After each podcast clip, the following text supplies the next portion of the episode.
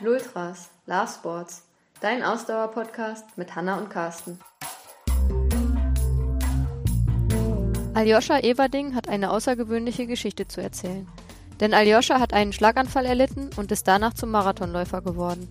In unserem Interview berichtet Aljoscha eindrucksvoll, wie er es geschafft hat, aus seinem Schicksalsschlag stärker denn je zurückzukommen. Auch erzählt Aljoscha von den Vorurteilen, die ihm als veganem Läufer begegnen. Hallo Aljoscha. Moin. Auch Hanna ist wieder mit an Bord. Hallo. Aljoscha, kennst du irgendeinen Witz, wo IT und Sport in einem und demselben Witz vorkommt? IT und Sport. Also ich bin sowieso immer ganz schlecht mit Witzen. Ich habe zwei, zwei, drei Lieblingswitze, die kann ich mir merken, die erzähle ich immer. Aber das war's dann auch. Aber IT und Sport. Ja, Carsten hatte das heute nämlich irgendwie. Ich Hatte, wollte- er kam auf einmal über, auf die Idee, ich finde kein, es gibt keinen Witz, der irgendwie über IT und Sport die Kombi vereint. Also über IT fällt mir eine Menge ein, über Sport fällt mir eine Menge ein, aber IT und Sport zusammen ist ja schon ein Witz für sich. Also das ist, äh, Also als ich mich heute darauf vorbereitet habe auf unser Interview, habe ich tatsächlich äh, die große Google-Suchmaschine angeworfen und es gab keinen einzigen Witz, der mit Informatik und Sport in einem und demselben Witz stattgefunden hat. also wie gesagt, mir fallen viele Informatikerwitze ein, aber zusammen, nein, ich glaube, das, das passt auch oft nicht zusammen. Also ist, äh, zumindest werde ich immer komisch angeguckt, wenn ich erzähle, dass ich mich mehr bewege, als äh, nur irgendwie am Rechner zu sitzen. Genau, damit sind wir auch direkt beim Einstieg äh, für unsere Hörer und Hörerinnen. Falls ihr euch jetzt fragt, wo reden die denn gerade drum? Also sowohl Aljoscha als auch ich äh, sind beide als äh, oder kommen beide aus der IT-Branche und sind beide Ausdauersportler und damit äh, Exoten In der IT-Branche. und Exoten im Ausdauersport, weil so viele ITler gibt es da ja. Deswegen dieser kleine Einstieg zum Anfang. Und Vielleicht auch eine Ermunterung für alle äh, Hörer und Hörerinnen, die äh, dieselben Eigenschaften teilen, die ITler sind und äh, Läufer oder Triathleten. Meldet euch doch einfach mal bei uns, schreibt uns, wenn ihr einen Witz gefunden habt, der IT und Sport vereint. Genau, schreibt uns, äh, wenn ihr äh, anfangen wollt mit Sport machen und ITler seid. Oder wenn ihr einen Witz kennt, wo beides drinne vorkommt. Also ich kenne durchaus äh, einige ITler, die Sport machen, aber das ist dann meistens irgendwie sowas wie Paintball oder so. Das ist kein Sport. Ja, sagt es den Leuten, die das betreiben. Äh, das, äh, Und am besten, wenn die irgendwie so ein Ding in der Hand haben. Ähm, ja, aber ansonsten, ich kenne auch keinen aus meinem Umfeld, der Informatiker ist und wirklich intensiver läuft, als mal um Block zu laufen. Es gibt dann natürlich die Leute, die sich jetzt dann irgendwie so eine Fitbit oder sowas gekauft haben und plötzlich ihre Schrittziele erreichen wollen oder sowas und sich dann ein bisschen mehr bewegen und vielleicht auch mal ein bisschen laufen gehen. So, aber jetzt dann mal irgendwie Wettkämpfe oder sonst was mitzumachen. Wobei ja dann wieder die Frage ist, haben sie sich die Fitbit gekauft, um sie auseinanderzubauen und zu analysieren oder wirklich Schritte zu zählen? Ich, ich glaube, es ist so, dass viele Leute sich das Ding kaufen, einfach dieses Quantify Yourself irgendwie, weil in, Informatik äh, ist ja nun mal was, ist ja angewandte Mathematik und die Leute neigen dazu, alles irgendwie zu quantifizieren, in Zahlen auszudrücken, Formeln zu haben und so weiter. Und da, da kommt dann so die Fitbit eben ins Spiel oder, oder halt auch natürlich die ganzen anderen Fitnessuhren oder Fitness-Apps. Eben, äh, man kann plötzlich das messen. Ja. In dem Sinne. Und ich glaube, das ist dann wieder das, was die Sache dann wieder spannend macht. Ja. Ich glaube, da geht es gar nicht darum, dass sie denken sich, hey cool, ich bewege mich jetzt, sondern äh, hey cool, ich habe jetzt die und die Schritte wieder zusätzlich gemacht. Ja. Genau. Also ich glaube, ähn, ähnlich läuft es, glaube ich, auch mit so, so Spielen wie Pokémon Go oder sonst was, wo sich plötzlich die Leute alle bewegen. Aber das machen die nicht, weil die Bewegen geil finden. Das ist, äh, Ja, das stimmt. ich habe zum Beispiel auf dem Weg hierhin, ich bin gelaufen, zu Fuß gegangen, nicht mit dem Fahrrad gefahren, ich wohne nicht so weit weg, weil ich seit einiger Zeit eine äh, neue Uhr habe, die jetzt auch meine Schritte zählt. Und ich musste meine Schritte zusammenlegen. Also bin ich jetzt halt die Strecke gegangen. Also ich mache jetzt also ganz viel, wenn ich irgendwie einkaufen gehe, halt äh, alles zu Fuß, statt irgendwie, was ich sonst alles mit dem Fahrrad gemacht habe. Oder ich laufe einfach auch bei mir im Treppenhaus. Also gestern Abend wieder, irgendwie haben mich Nachbarn gefragt, was ich denn da jetzt wieder mache, weil ich irgendwie da auch wieder äh, dreimal das Treppenhaus, ich wohne in der fünften Etage und äh, sieben Etagen hat das Haus und ich musste meine Etagen zusammenkriegen. irgendwie, irgendwie macht diese, ich habe ich hab so eine Garmin-Uhr, die kommt, zählt äh, interessanterweise, ich habe genauso viele äh, Etagen runtergelaufen, wie ich raufgelaufen habe, aber die Uhr sah das anders. Also ich hatte irgendwie Okay, also 18 bist du Etagen genau- runter, aber nur sieben hoch. Ich, keine Ahnung. Ja, Und wie viel hast du wirklich gemacht? Naja, 15. Also, 15 äh, und der hat dann gesagt 18 oder war da war dann noch nee, also nein, äh, nein, es war, ich bin genau, ich bin zweimal bis in die siebte Etage gelaufen, also sind es da 14 plus äh, 5, äh, bis ich dann wieder bei mir in der fünften Etage war, äh, waren es also dann, warte mal, was hatten wir? 14 plus 5 sind 19, ja. Und der hat 18 gesagt, eben runtergelaufen und äh, also das ist aber generell ein Phänomen bei den Uhren, äh, das haben wir auch manchmal beim Traillaufen dass die Uhr einen anderen Aufstieg wie Abstieg anzeigt, obwohl ja. man genau an demselben Punkt wieder rauskommt. Genau. Also äh, was ja dann auch immer so ein bisschen fraglich ist, wie das funktionieren kann. Aber gut, so Aber darauf, darauf, kommt ihr doch auch nicht klar als ITler, oder? Dass Natürlich das dann nicht. nicht. Nein, also ich finde das ganz katastrophal und überlege auch die ganze Zeit, wie könnte man das besser machen. Ähm, weil so Sensorik und so ist halt mit auch mein Thema. Ich bin in der Datenverarbeitung im wahrsten Sinne des Wortes eben äh, Informatik, als, als ist ja nun mal Daten Bearbeitung, EDV und so weiter. Und äh, ich habe mit Daten zu tun und wenn die in sich nicht stimmig sind, dann läuft was schief. Und das ist genau mein Bereich. Äh, also das, das macht mich dann immer schon ein bisschen nervös irgendwie. Aber, und hast du schon auseinandergebaut, die Uhr? Das ist doch dann so der Klassiker, dass man anfängt. Ne, mein Problem ist, äh, dass ich zwar alles sehr gut auseinander... drauf, oder? Ja, äh, dass ich alles sehr gut auseinanderkriege, aber mit dem Zusammen, das sind, das sind dann halt wieder Hardware-Probleme. Ne? Ja. Und äh, womit wir dann bei, bei Witzen über Informatiker ja. werden werden. Ne? Also es gibt ja diesen, diese legendären Witze, wie viel so und so braucht man, um eine Glühbirne auszuwechseln. Also wie viele Softwareentwickler braucht man, um eine Glühbirne auszuwechseln? Gar keine, es ist ein Hardwareproblem. äh, also sie können das nicht. Und äh, das ist halt, also ich, ich bin nicht der, der Hardware-Hacker. Ich bin da wirklich Software. Das ist, äh, und äh, ich bewundere das, meine Uhr hier, dass sie das überhaupt alles kann und äh, sehe die Technik dahinter irgendwie, das fasziniert mich, aber auseinanderbauen, ich würde es nie wieder zusammenkriegen. Außerdem ist das zu fitzelig, ich bin Grobmotoriker. Ich, ich, kann dich beruhigen, wenn du die Uhr aufmachst, es ist genau eine Scheibe, die da drin ist. Ja, das glaube ich. Du kannst nur ein Teil rausnehmen und das kannst du in den Mülleimer werfen und ein neues einsetzen. Ja, das ist, also, das ist alles eins in diesen kleinen Uhren. Also ich habe mal an meinem Telefon, äh, habe ich mal das, das WLAN-Modul ausgewechselt als ich noch ein iPhone hatte. Das, das war also auch eine Sache, da durfte ich irgendwie auch wochenlang vorher keinen Kaffee trinken. Also, äh, dass ich da ein bisschen ruhiger bin. Wir müssen jetzt nur aufpassen, dass ja. wir am Ende ja. den Podcast nicht ja. auf einer anderen Seite nee. Ich würde jetzt, würde jetzt auch schon einschränken und sagen, bevor jetzt alle Hörer und Hörerinnen abschalten, die so IT-affin wie ich sind und sagen, was erzählen Sie da eigentlich? War das nicht hier irgendwie ein Sportpodcast? Aber Meine... wir können sehr ausdauernd. genau, ich kann sehr ausdauernd über, über Informatik reden. Nein, ich kann aber natürlich auch übers Laufen reden. Deswegen bin ich ja, glaube ich, heute hier, also euch mir sagen lassen. Ja. Genau, aber äh, vielleicht tatsächlich wollen wir vorher nochmal über, äh, sag ich mal, ähm, einen großen Einschnitt in deinem Leben sprechen, bevor wir zum Laufen kommen. Als ich nach Paderborn gezogen bin, meinst was, was ist dieses Paderborn? Es, gibt, es gibt so viele Einschnitte in meinem Leben. ich glaube, also, du weißt, worauf ich anspiele. Kontinuierlich ist das alles nicht. äh, es ist halt... Äh, ich, ich habe halt vor acht Jahren jetzt äh, ähm, einen Schlaganfall gehabt. Wie alt warst und, du da? Ähm, ja, gute Frage, warte mal. Weil du äh, bist ja noch sehr jung. 33 ne? also, war ich da. Wow. Ja. So alt wie ich jetzt. Ja. Und äh, ein Schlaganfall von heute auf morgen. Und äh, woher das gekommen ist, weiß man bis heute nicht. Okay. Äh, man hat nichts gefunden, also kein Grund. Dass es da war, war offensichtlich.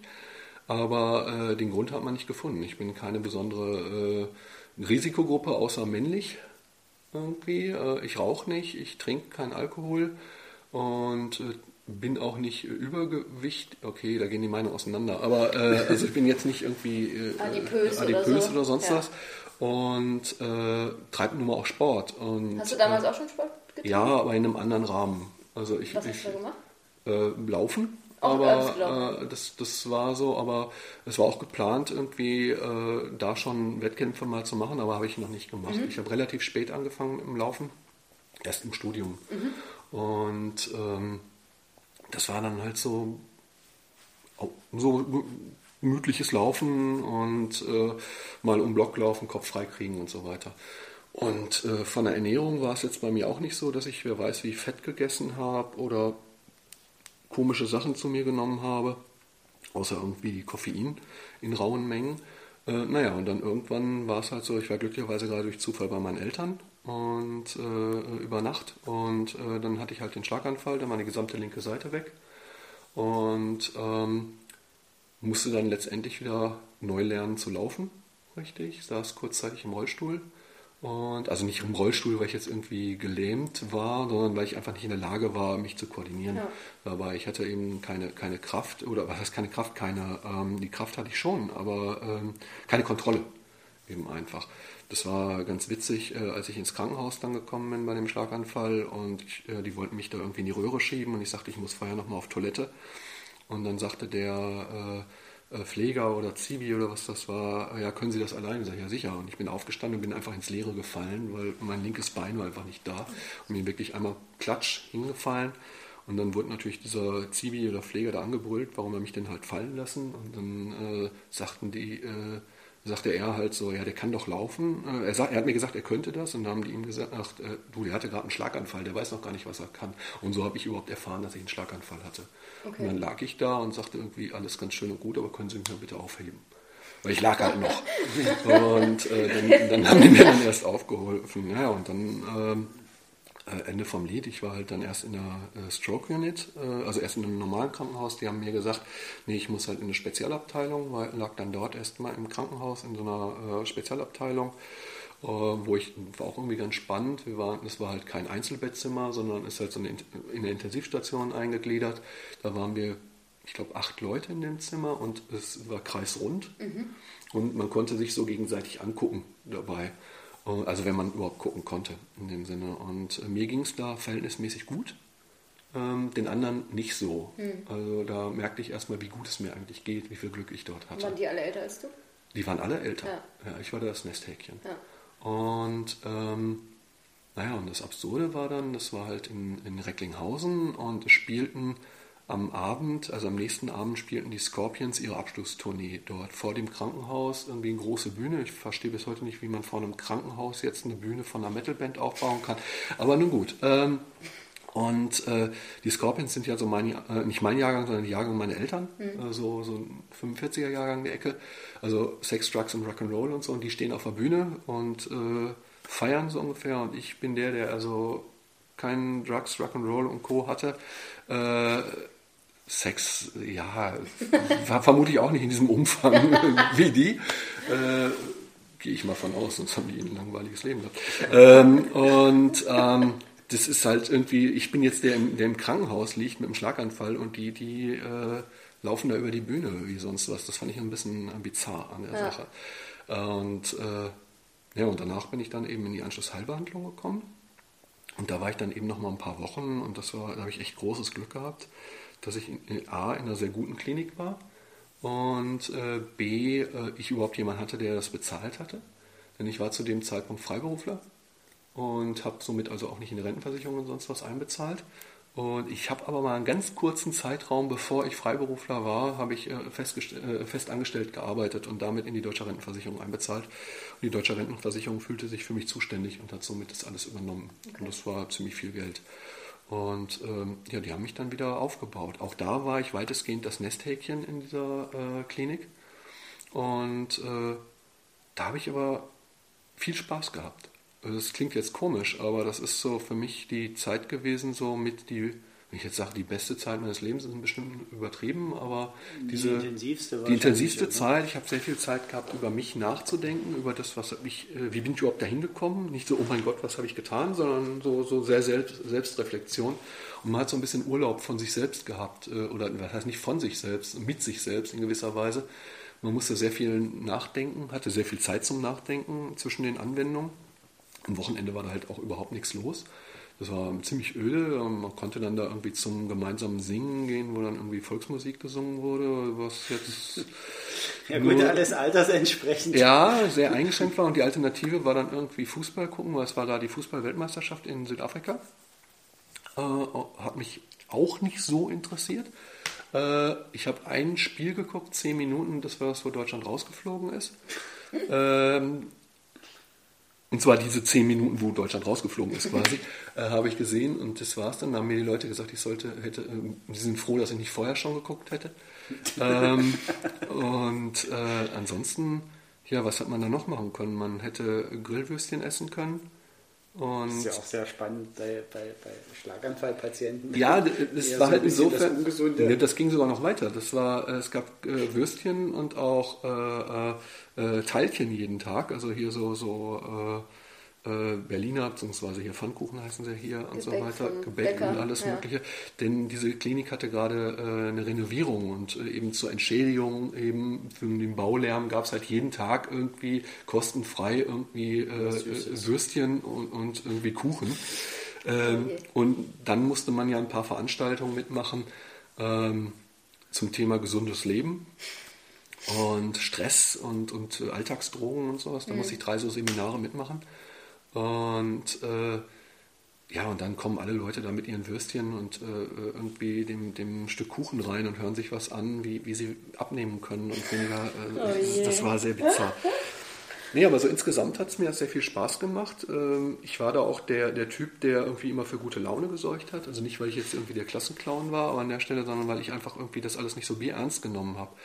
Weil äh, es fing damit an, dass mich am ersten Tag äh, äh, bei, bei der äh, Einstiegsuntersuchung und mir, welche Kurse ich machen soll, haben die irgendwie einen Zahlendreher gemacht und haben mich dann äh, in meine erste Anwendung gesteckt, das war Nordic Walking. Ich dachte, nun gut, das äh, finde ich sportlich für jemanden, der im Rollstuhl sitzt, aber okay.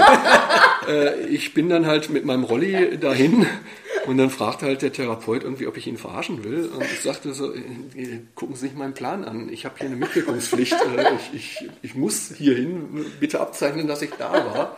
Ähm, und äh, sagte, das kann nicht sein. Und nee, geh mal wieder. Und äh, das war meine. geh äh, mal wieder ist ja. Das, das, das, da gab es so einige Knaller an der Stelle. Also richtig wäre an dem Tag äh, eben äh, Aqua Fitness gewesen.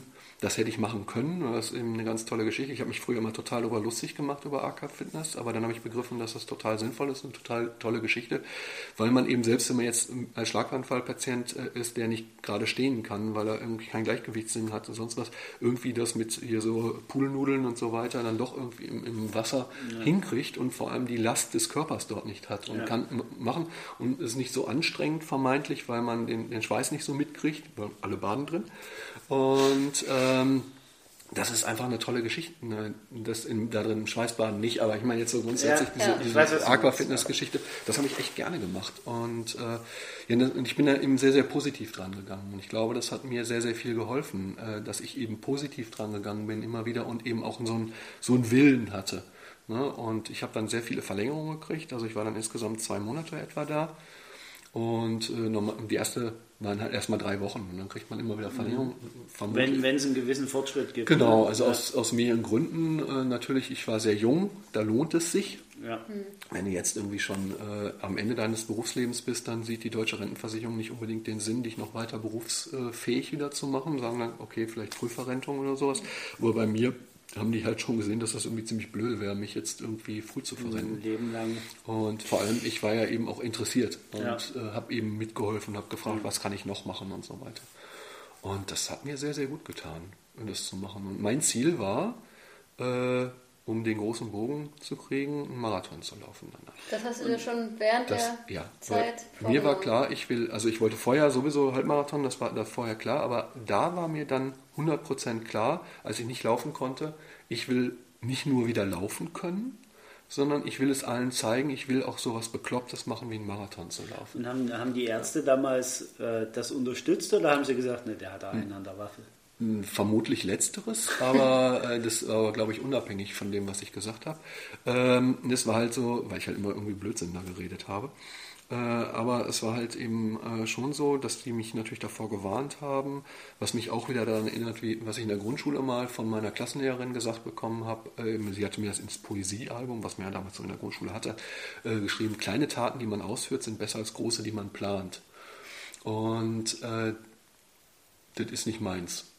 Also wenn dann irgendwie Think Big und irgendwie Fail Offen irgendwie und leg dich oft genug auf die Schnauze, äh, da bin ich mhm. sowieso gut drin, mich oft auf die Schnauze zu legen. Und dann bin ich davon. Wortwörtlich. Wortwörtlich, wortwörtlich. Bin ich mehr so der Slapstick-Runner. Und ähm, Nee, das ist, äh, da haben mir die schon gesagt, ja, jetzt gucken sie erstmal, ob sie das erstmal wieder geradeaus laufen können und mhm. dass es überhaupt funktioniert. Äh, weil ich konnte ja nicht mal äh, auf einem Bein stehen oder sonst mhm. was. Also Gleichgewichtssinn war total weg.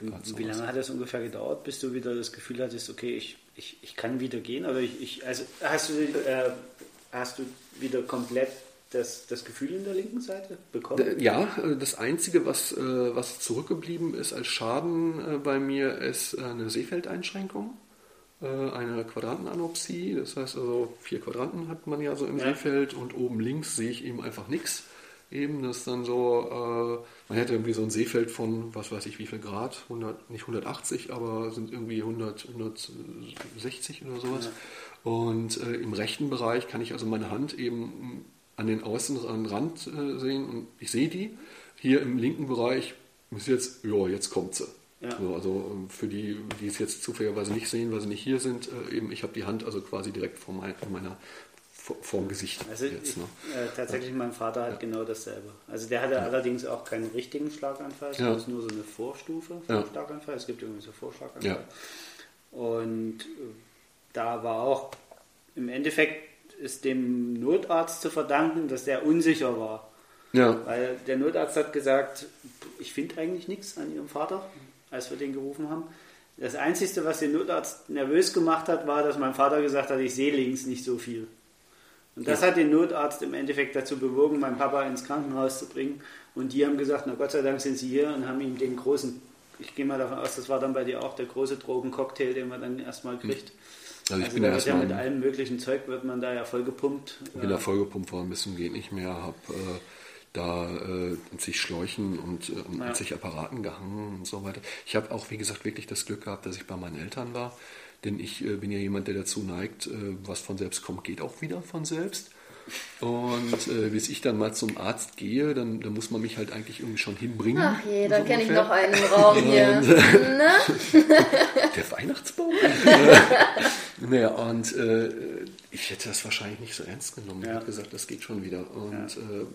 Bei meinen Eltern war, hatte ich echt Glück gehabt. Ich ja. kenne das Dilemma. Äh, meine letzte etwas größere Krankheit, äh, nach sechs Tagen Fieber inklusive Dienstreise, bin ich dann doch mal zum Arzt gegangen und äh, der hat mich dann auch ganz böse angeguckt und äh, ganz, ganz dolle mit mir geschimpft, nach meiner Frau direkt. Aber es, es kommt übrigens ziemlich cool, wenn man beim Arzt äh, im, im Business-Outfit und mit Koffer unterm Arm und direkt vom Flieger äh, reinmarschiert und sagt so, ich habe jetzt seit sechs Tagen 40 Grad Fieber. Ja. Äh, das finden die gar nicht lustig, die Ärzte habe ich festgestellt. Das glaube ich. Die finden es auch nicht witzig, wenn man eine Erkältung so weit verschleppt, dass man eine Lungenentzündung das hat. Stimmt, ja. Äh, das, das, äh, die Erfahrung muss ich leider auch schon mhm. machen. Ist, die sind da ziemlich humorfrei an der Stelle. Also, ähm, Komisch. Aber sag mal, du hast ja jetzt gesagt, also du hast ein bisschen Einschränkungen ja. im Sehen. Das heißt, darfst du noch Auto fahren? Oder? Glücklicherweise ja. Ah, okay. Das ist dem geschuldet, dass wir in Deutschland leben. Äh, oben links passiert nichts okay. im deutschen Verkehr, sagte mir der, äh, ich, musste ja, ich durfte ein Jahr lang kein Auto fahren und äh, musste, dann wurde ein Gutachten geschrieben vom äh, Augenarzt und äh, ich bin also von der Gradzahl gerade so drin, dass ich, dass ich darf. Also nicht ganz gerade, also ein bisschen, paar, paar Puffer habe ich schon mhm. noch, aber äh, es ist alles okay. Ähm, aber oben links passiert eben einfach nichts. Wir haben äh, unten links, unten rechts sind die äh, Spiegel. Mhm. Wenn man die ja. nicht sieht, wäre ziemlich blöde. Oben rechts sind Ampeln. Und eben auch da nochmal der Spiegel. Und da, äh, Stimmt, das ist wichtig, aber ja. bei uns passiert eben einfach nichts. Und wie sagte der Arzt, ähm, so schön das Einzige, was von oben links kommen kann, ist ein Flugzeug. Und da können sie dann auch nichts mehr machen. Das, äh, das, hat mich ein bisschen beruhigt. Weil, äh, weil, für mich, ich war mir nämlich erstmal nicht sicher, ob ich mich überhaupt trauen soll, wieder ja. Auto zu fahren, weil ich ja sehr unsicher war, verständlicherweise. Und, äh, aber er hat mir das dann genommen. Ich bin dann erstmal eine ganze Zeit trotzdem kein Auto gefahren, äh, bin dann irgendwann wieder Auto gefahren. Das war noch die Zeit, bevor ich eben in Berlin gewohnt habe. Das war einfach im, im Paderborn, wo ich gewohnt habe, durchaus nicht verkehrt Zugriff zu einem Auto zu haben. Mhm. Da ist mit öffentlichem Personennahverkehr, Klar. nein, also es ist nicht vergleichbar. Ja. Also es, äh, selbst in Schöneweide ist besseres. Ja. Und wie ging es dann nach dem Schlaganfall mit dem Laufen weiter? Also hast wie lange hast du denn gebraucht? Genau. Also ich habe ziemlich, äh, also das, dass ich wieder gehen konnte, erste Schritte machen konnte, es ging dann in der äh, Anschlussheilbehandlung dann schon. Da haben die wirklich sehr hart mit mir gearbeitet. Und also so. in den, und, innerhalb der ersten zwei Monate? Ja, ja. ja. Und äh, dann ging das und äh, ich bin also dann wie so ein alter Mann da irgendwie rumgelaufen und ähm, durch die, durch die Gegend und ich habe immer wieder meine Bewegungen gemacht, immer, bin immer spazieren gegangen, da in, in Bad Oeynhausen war das, da in so einem Kurpark bin ich immer spazieren gegangen. War auch sehr schön, als ich dann irgendjemanden umgerannt habe und er meinte, können Sie nicht gucken? Und ich sage, nee, sonst hätte ich Sie ja nicht umgerannt. also, äh, äh, sie, und dann blaffte er mich an und sagte, äh, Ihnen ist schon klar, dass Sie hier gerade äh, in einem Kurgebiet sind und die Leute, die hier alle rumlaufen, alle irgendwie eine Einschränkung haben. Weil er war halt zu Besuch irgendwie und hatte da jemanden begleitet irgendwie. Und ich bin halt auch einer von denen. Ich bin jemand, der hier so zu Besuch ist. Einfach nur. Und da hat er sich dann entschuldigt. Aber ich habe dann wirklich äh, sehr schnell äh, wieder mich bemüht und habe äh, bei jeder Gelegenheit mir irgendeinen Rollstuhlfahrer geschnappt, als ich dann gehen konnte.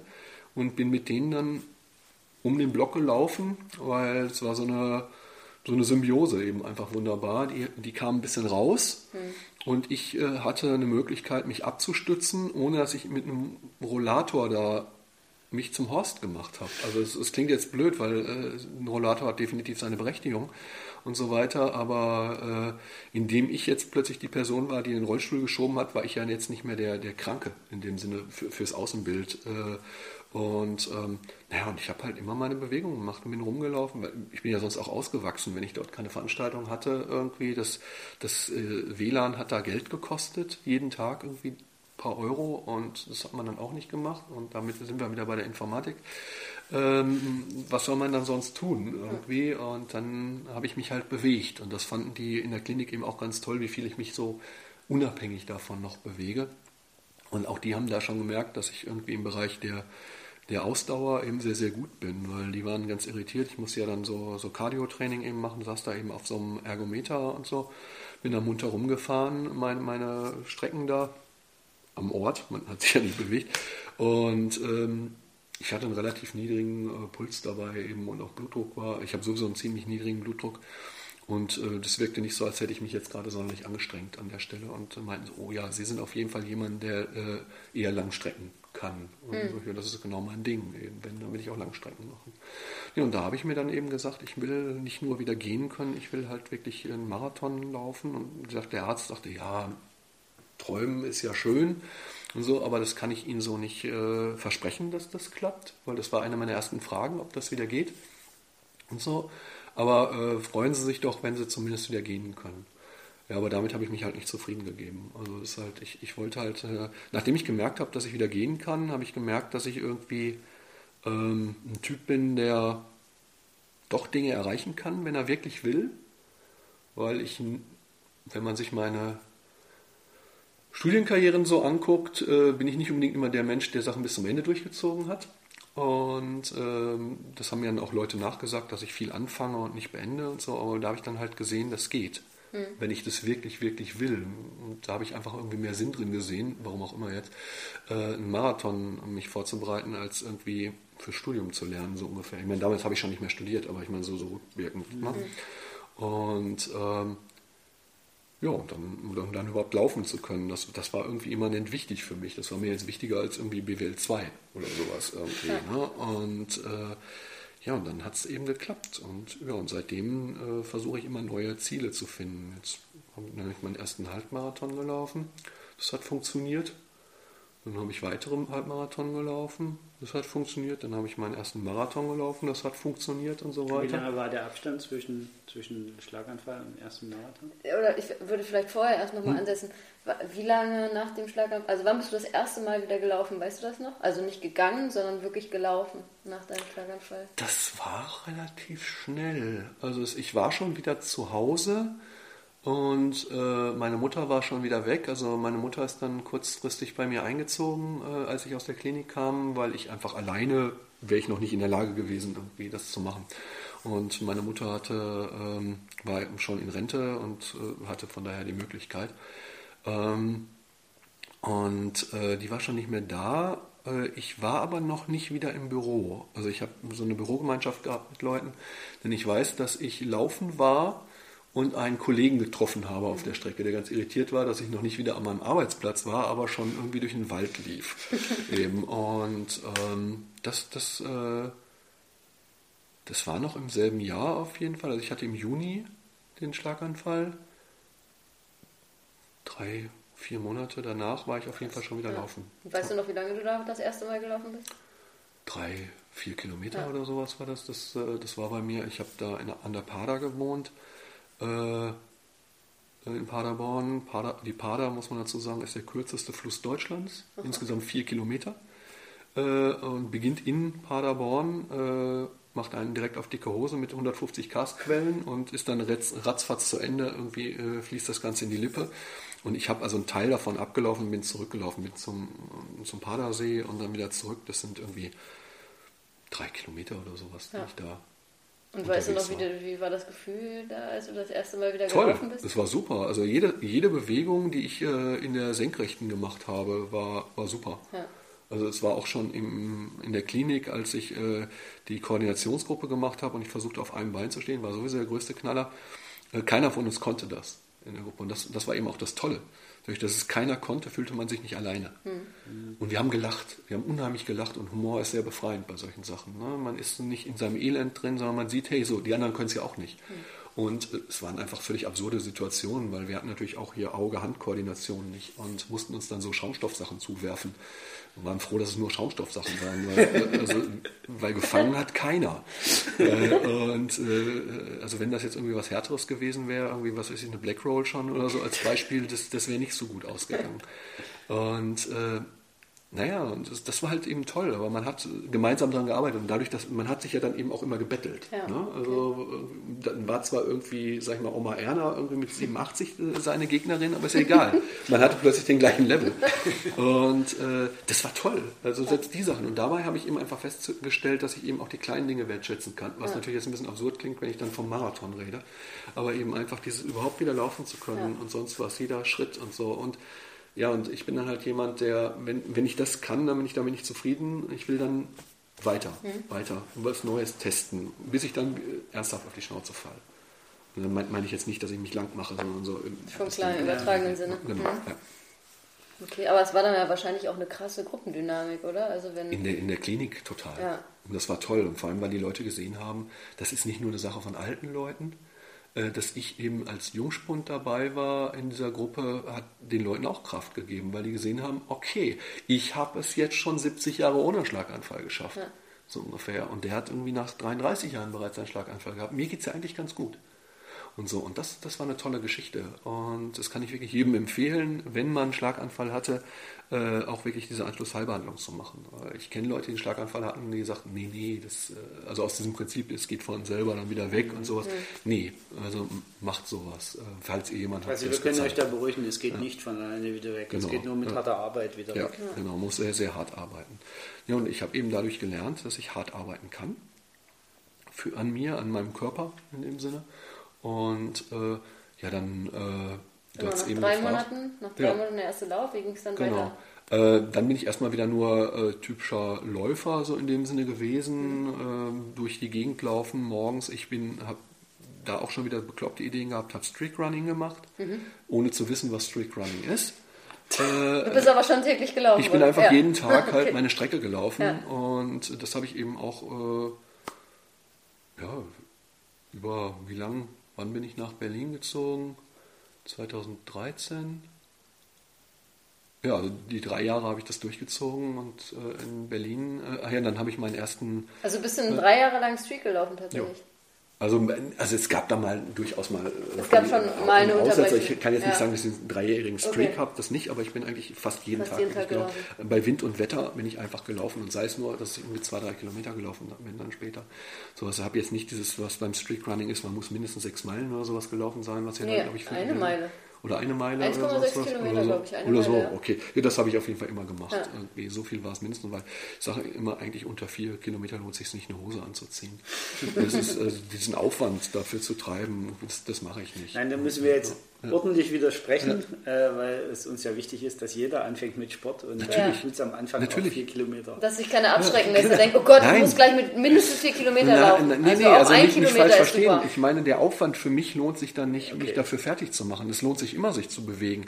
Äh, nur eben äh, da jetzt irgendwie dieses ganze Wohai äh, zu machen mit Laufhose anziehen und äh, irgendwie Schuhe und dann womöglich noch eine Laufuhr mit Brustgurt und sonst was, das ist ein bisschen absurd gewesen irgendwie. Das, da bist du länger damit beschäftigt, irgendwie die Laufschuhe zuzubinden, als die Strecke läufst eben und so. Und Ja, aber ordentliche Vorbereitung und perfektes Outfit ist wichtig. Natürlich, natürlich.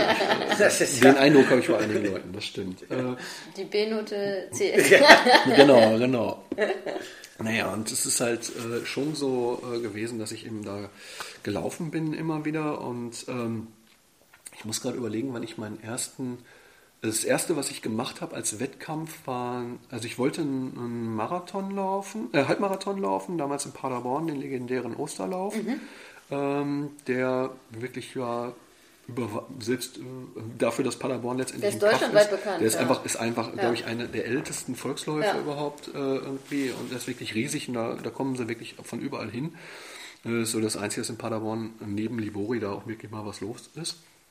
Und äh, ne, so klein ist Paderborn nicht. Paderborn hat 160.000 Einwohner. Man merkt nur nicht sonderlich viel davon. Das, also es ist halt, äh, ist Paderborn, ich, ich rante immer über Paderborn, sagen Leute, nee, finde ich gar nicht. Aber ich bin nur einfach nicht kompatibel zu Paderborn gewesen. Also ich habe fünf Jahre da gelebt, das war nicht so meins. Ähm, man muss da katholisch sein oder im Schützenverein. ich Und, sehe schon äh, die ganzen boshaften Kommentare. Nein, das, das ist alles legitim.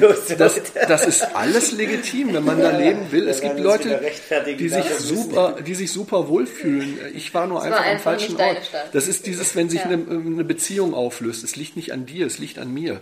Und äh, das ist eben einfach, ich habe mich da nicht wohlgefühlt. Ja, und äh, bin ja dann irgendwann nach Berlin gegangen. Aber meinen ersten Lauf, den ich dann wirklich gemacht habe, ausgerechnet Berlin, genau. Äh, was ich eigentlich machen wollte, war wie gesagt den Halbmarathon in, äh, das war genau 2012 wollte ich den Halbmarathon in, äh, äh, beim Osterlauf machen. Bin dann aber erkältet gewesen. Und ich hatte das Glück, Pech, sonst was, äh, zu dem Zeitpunkt mit einer Frau zusammen zu sein, die äh, im weitesten Sinne aus dem medizinischen Bereich kam. Und die hat mir gesagt, nee, du gehst nicht laufen. Und äh, von daher habe ich da also nicht mein Halbmarathon-Debüt geben können. Und ich äh, kann mit Fug und Recht sagen, dass ich in den ganzen Jahren, die ich in Paderborn gelebt habe, nicht einmal in Paderborn einen Wettkampf gelaufen bin. ähm, ich bin, als ich in Paderborn wohnte, habe ich aber in der Tat einen Wettkampf gelaufen. Das war mal, das erste, was ich gemacht habe, ist äh, der Strongman Run äh, am Nürburgring gewesen. Okay. In 2012, also zwei Jahre nach dem Schlaganfall, habe ich äh, äh, meinen ersten Lauf eben gemacht. Und das waren angeblich sollten es 22 Kilometer sein. Aber die Uhr von allen Leuten hat äh, irgendwie um die 25, 26 Ui. angezeigt. Wow. Ja, das ist dort aber auch nur eine Circa-Angabe. Ist eine circa Angabe, man kann es nicht so genau sagen, weil je nachdem, wie man jetzt läuft, das ist ja ein Obstacle Race äh, mit den ganzen Hindernissen und so. Das äh, ist auch schon ein krasser Einstieg dann, oder? Ja, also ich sag ja, wenn bekloppte Sachen. Ja. Und äh, das ist halt eben, äh, das habe ich dann auch zweimal gemacht. Ähm, habe es dann aber auch irgendwie sein lassen, äh, weil Obstacle Race doch nicht meins ist. Ja. Äh, mir ist zu viel äh, Gaudi dabei. Viele Leute machen das einfach äh, zum Spaß. Also ja, klar, man macht sowas immer zum Spaß, hoffe ich. Äh, aber äh, viele Leute, ach, wir müssen einmal was Verrücktes machen und dann ist so ein bisschen Kaffeekränzchen da. Und dann dauert es ewig, bis man über die Hindernisse kommt und kühlt dann immer wieder aus und läuft zu wenig. Ich meine, klar, man läuft so seine 25, 26 Kilometer, aber äh, immer am Stück sind es nur so drei Kilometer, die man irgendwie läuft und dann steht man ewig rum, bis man drüber kommt und da hat man irgendwann einfach keinen Bock mehr. Also zumindest ich hatte da keinen Bock mehr. Und das war nicht so meins. Ja, und dann habe ich meinen ersten Halbmarathon gelaufen. Den habe ich auf, genau, den habe ich 2003, 13, 13? Nee, 14. 14? 14. Ja, 2014 hier in Berlin gemacht. Das ist mein erster Halbmarathon gewesen. Naja, gut, die anderen waren ja jetzt also auch. War ja auch schon länger als Ja, Halbmarathon. der, aber Der er, erste offizielle, offizielle Halbmarathon ja. äh, war, war eben Okay, der. jetzt, äh, da Genau. kommt jetzt eindeutig der Läufer durch. Jetzt nehmen wir es ganz genau. Da kommt der Nein, Informatiker gleich hinterher, der sagt, Na, na, mir ging es jetzt, Halbmarathon mir geht ging's jetzt nur 21 darum, äh, die klare Trennung zwischen äh, äh, beim äh, Obstacle Race äh, hast du äh, eine andere Distanz und du läufst nicht am Stück die ganze Sache. Du läufst halt, du bleibst halt immer wieder zwischendurch stehen. Das sind halt viele kleine drei bis vier Kilometer Läufe, die du machst. Und was ja eigentlich das Härtere ist am Ende. Zumal du ja zwischendurch genau, ja. die ganzen Hindernisse überwinden Ja, musst, was ja, ja, auch ja. Äh, nochmal richtig Kraft kostet. Also ich hätte da noch locker 10 Kilometer laufen können, so gefühlt. Ja. Wahrscheinlich hätte ich es nicht gekonnt, aber so dieses, ich hatte einfach irgendwann überhaupt keine Kraft mehr in den Armen, mich irgendwo hochzuziehen. Abgesehen davon, dass ich sowieso äh, Oberarmmuskeln habe wie ein Spatz äh. Also das ist, äh, das ist echt nicht meins. Äh, so, ich kann ja auch keine Liegestütze. Also, also wir müssen ja, äh, wir, wir äh, halten uns ja von den Obstacle Races auch fern, weil ja. die meistens durch die Kälte gehen und ja. irgendwas Kaltes immer dabei ist und da hört es bei uns der Spaß ja, Oder, oder wenn die dann mit so Späßen wie so Stromschläge Strom, und so ein Quatsch kommen. Also das, ja, das würde mich noch nicht mal so stören, nee, aber in dem also Moment, wo es um Eistonnen und Ja, aber ich denke mir dann, was soll der Quatsch hier? Ja, es, es also ging halt so irgendwie, hey, krass, cool und sonst was äh, war das irgendwie. Klar, es hat irgendwie schon, äh, war eine coole Geschichte irgendwie, dann musste da irgendwie so drunter herrobben unter so, so, äh, wie so ein Weidezaun halt. Und es war so ein äh, Netz, was also, ich weiß nicht, 20 Meter oder sowas war. Oder 10 Meter, weiß ich jetzt gar nicht mehr. Und äh, man musste drunter herum. Und wenn man halt äh, irgendwie mit der Kiste zu weit hochgegangen ist, dann hat man halt einen Stromschlag gekriegt. Und okay. wenn es an einer ungeschickten Stelle war, dann fühlte sich das an, als würde einem einer in die Seiten treten. Das war dann extrem unangenehm. Äh, bei der ersten Runde hat das auch gut funktioniert. Äh, bei der zweiten Runde ist leider irgendwie einer vor mir an einen dieser äh, Abspannungsdinger gekommen und damit ist das Netz über mir oh. kollabiert und ich lag drunter. Oh. Und dann musste, und nicht nur ich alleine, sondern mehr, und dann mussten die das abstellen und dann waren Sannis dann auch erstmal da. Das war auch nur so mittelgut, äh, ja. die Sache. Das hat, das hat, also echt viel Kraft gekostet an dieser Stelle, ja. einfach auch, weil der Körper eben auf diese Stromschläge da ja natürlich immer reagieren musste. Das war jetzt nicht so toll. Äh, das Schwimmen 50 Meter in Klamotten war, das war jetzt nicht so wild. Es war, war zwar schweinekalt, aber das Problem ist danach, dass du in den Klamotten halt weiterläufst, mhm. auch in den Schuhen. Und äh, wer weiß, wie nasse Schuhe mit Füßen reagieren, weiß, wie lustig dann sowas ist. Ja. bei uns wäre ja schon Schluss gewesen bei den 50 Meter ja. schweinekaltes Wasser. Da wären wir schon raus gewesen. Nee, und das habe ich dann mir halt irgendwann also gesagt. Also wir gehen hier zum Warmbadetag zum Training. Deswegen, deswegen machen so, wir dann ja auch, wenn nur Triathlon, wo man Neo hat. Und dann Entweder Neo oder wo das Wasser so warm ist, dass es eher wie eine Badewanne ist. Nee, es, es war halt dann irgendwann so nicht mehr meins und äh, seitdem bin ich halt dann doch eher in diese klassischen Sachen wie, wie im Halbmarathon oder sonst was eben reingerutscht, wo, ja. wo alles irgendwie geregelte Bahnen hat. Okay, ich mache auch Trail irgendwie sowas, das ist dann auch nicht mehr so richtig geregelt, aber zumindest robbt man da nicht durch Schlamm äh, gewollt. So. Also gewollt vielleicht schon, aber in anderer Form. Nicht geplant. Ja. Nicht, ge nicht, geplant, so, so ist genau. das richtige Wort. Also ich, ich robb dann schon durch Schlamm, weil ich mich immer wieder irgendwie auf die Nase lege, aber äh, das ist dann ein anderes Thema. Genau. Ja, krass. Okay, dann der erste Halbmarathon 2014. Ja. Wie ging es dann weiter? Ähm, dann kam im selben Jahr der Michendorfer Nikolauslauf. Großartiger Lauf, kann ich jedem empfehlen, wenn ihr mal in der Nähe von Berlin seid, äh, machen. Äh, das ist ein kleines Örtchen in der Nähe von Berlin, bekannt vor allem durch die Autobahn. Äh, Ausfahrt Michendorf und äh, Raststätte Michendorf und dann laufen da alle in Nikolauskostümen rum und dann sind da irgendwie hunderte von Nikoläusen auf der Strecke und das sind 10,5 Kilometer. Äh, das war toll. Ja, und danach dann äh, wieder Halbmarathon und so weiter. Mehrere, dann habe ich äh, genau äh, das Jahr drauf meinen zweiten Strongman Run gemacht. Äh, die Woche drauf äh, den Rennsteig-Halbmarathon, mhm. was irgendwie auch nicht so clever war. Äh, aber dazu neige ich auch irgendwie zeitlich Sachen nicht so ganz abzustimmen. Das Problem war, ähm, dass ich da dann auch wirklich erkältet war von, von diesem Strongman-Run und sonst was und dann bin ich halt doch gelaufen. Überraschenderweise bin ich dann doch ziemlich schnell gewesen.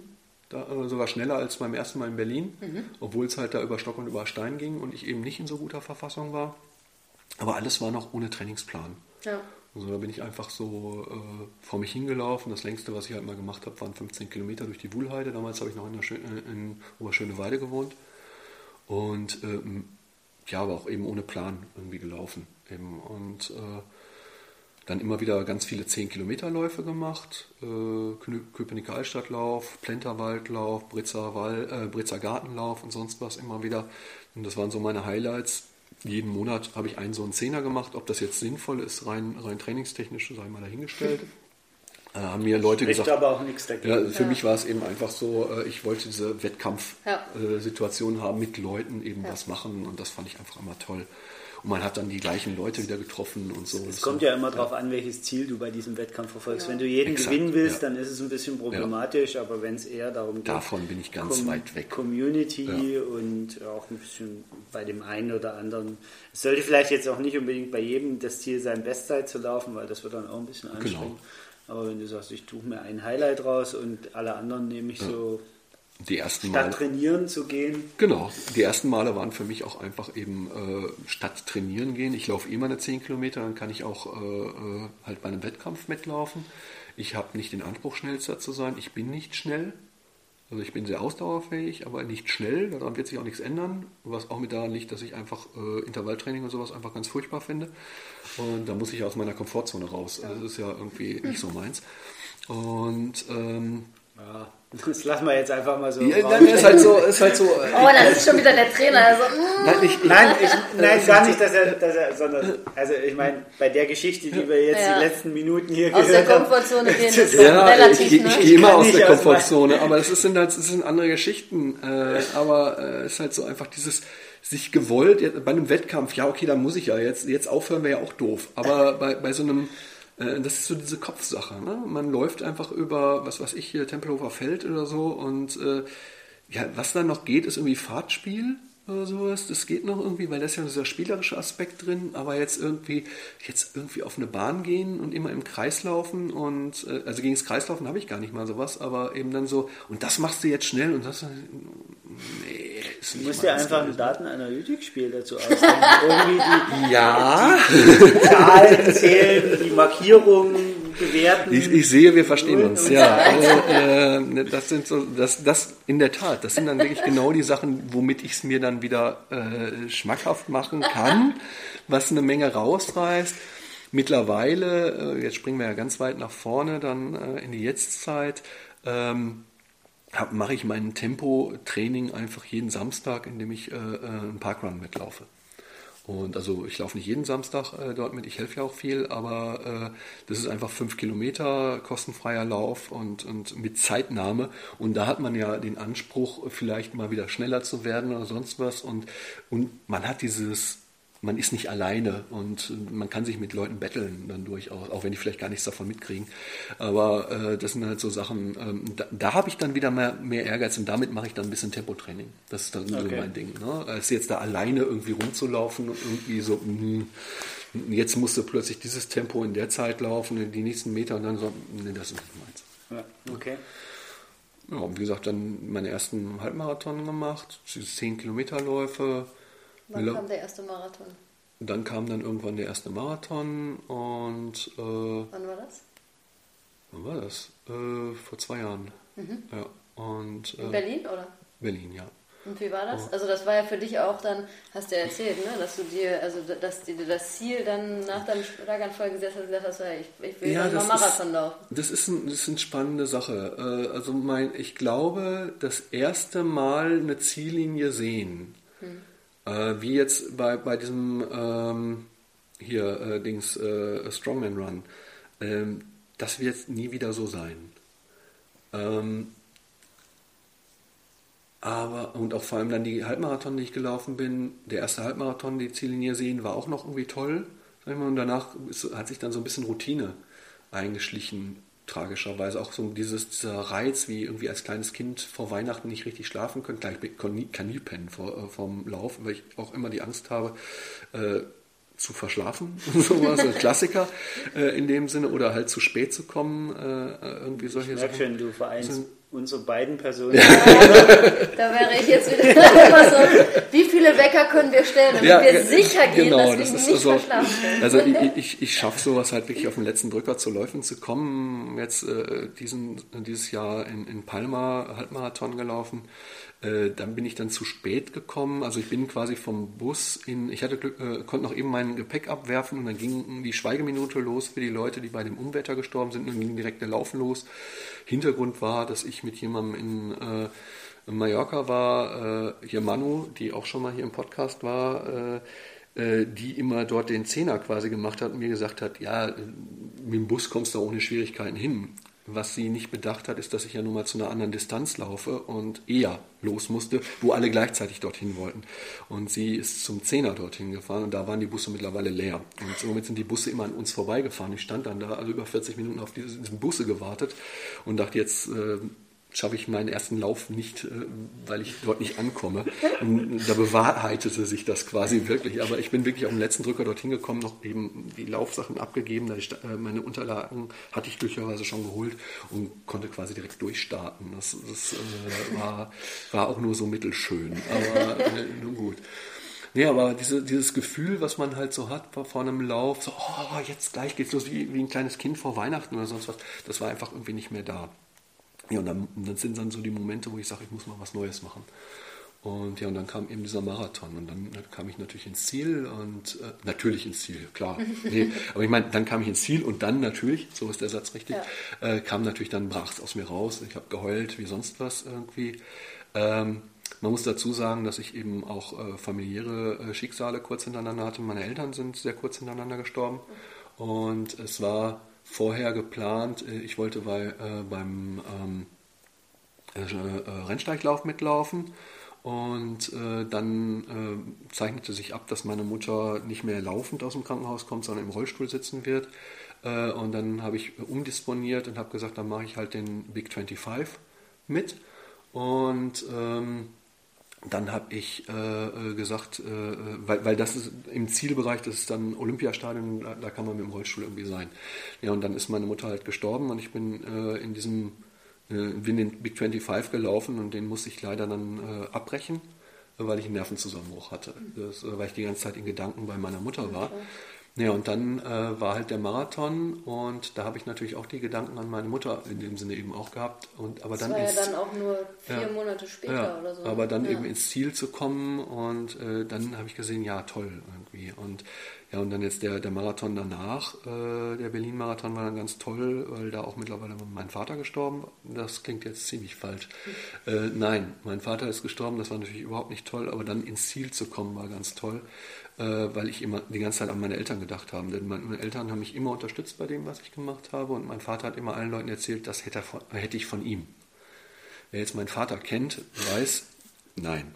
Äh, also mein Vater ist also ganz weit weg von sportlich äh, gewesen, auch meine Mutter nicht. Also da haben die immer wieder die äh, Vaterschaft oder Elternschaft angezweifelt. Das ist so, so überhaupt nicht gewesen. Aber mein Vater hat halt bei jeder Gelegenheit erzählt, wenn die irgendwie an, am Rand gestanden haben, das hat er von mir. Und, so, natürlich hat dann jeder gelacht.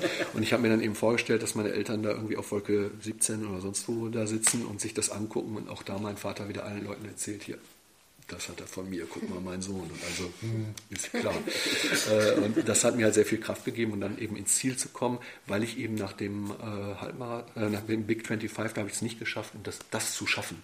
Da kamen also nicht nur die 42 Kilometer, die ich da jetzt schon irgendwie auf dem Buckel hatte, sondern eben, dass ich da gegen den Kopf gelaufen bin, eben einfach. Weil das ist ja bei langen Distanzen einfach so, irgendwann ist alles durchgedacht, was man ja. so denkt. Und dann ist man mit sich selber und damit muss man klarkommen.